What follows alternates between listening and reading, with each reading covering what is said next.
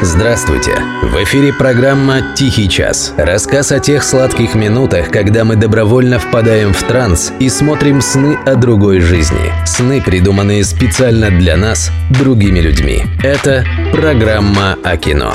«Тихий час». Автор Дарий Федореев, ведущий Денис Иконников. «Грань будущего». Режиссер Даг Лайман. США. 2014 год.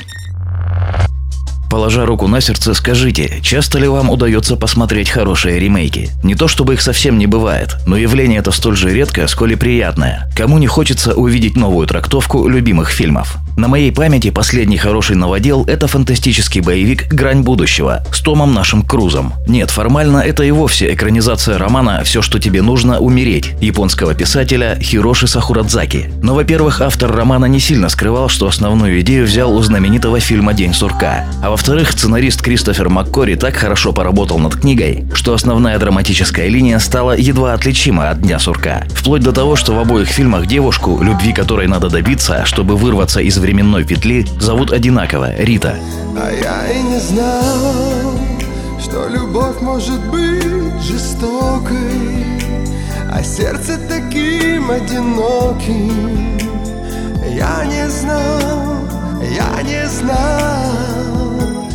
Впрочем, лично у меня особых претензий к столь откровенному плагиату нет. Прежде всего потому, что идентичный сюжет поместили из не каждому интересных театральных декораций в мегамасштабный боевик. Что интересно, сценарий вообще предназначался для пятого Терминатора, в котором сеть Skynet должна была научиться управлять временем. Но в итоге все же решили снять самостоятельный фильм. Хотя остатки первоначальных намерений можно услышать и в грани будущего. Я вас позабочусь, сэр. Позвольте вам помочь. Какой сегодня день? Для вас судный день. Главное отличие боевика с Крузом от театральной постановки с Мюрреем в причине, по которой герой погибает из раза в раз, перезагружая день. Если в Сурке он это делает от безысходности, по большому счету просто развлекаясь, то в грани будущего он пытается использовать полученные знания для победы над инопланетным врагом. Меня закалывали, сжигали, вешали, отравляли, замораживали, убивали электрическим током. Ты фантазер. Я просыпался каждое утро без единой царапины. Я бессмертен. Фантазер,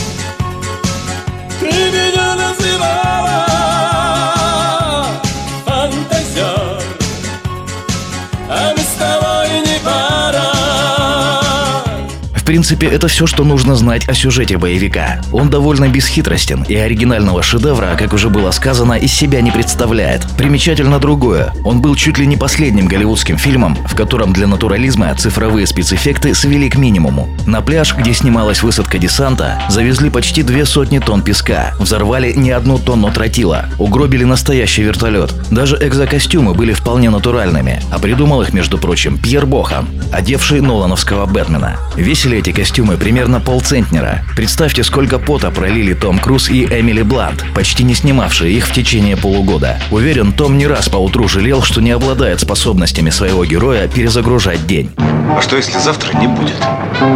Не будет завтра. Мы можем творить что угодно. Не будет похмелья и ни за что не будем отвечать. Это идея. День сурка не единственная опора фильма в прошлом. Человеку, даже поверхностно знакомому с историей Второй мировой, аллюзия на высадку союзников в Нормандии очевидна. Фильм даже выпустили в прокат, аккурат в годовщину операции «Оверлорд». В принципе, если запустить на параллельных экранах битву на пляже из грани будущего с кадрами из «Спасти рядового Райана», можно будет увидеть даже одинаковые ракурсы. Хотя война, она и есть война.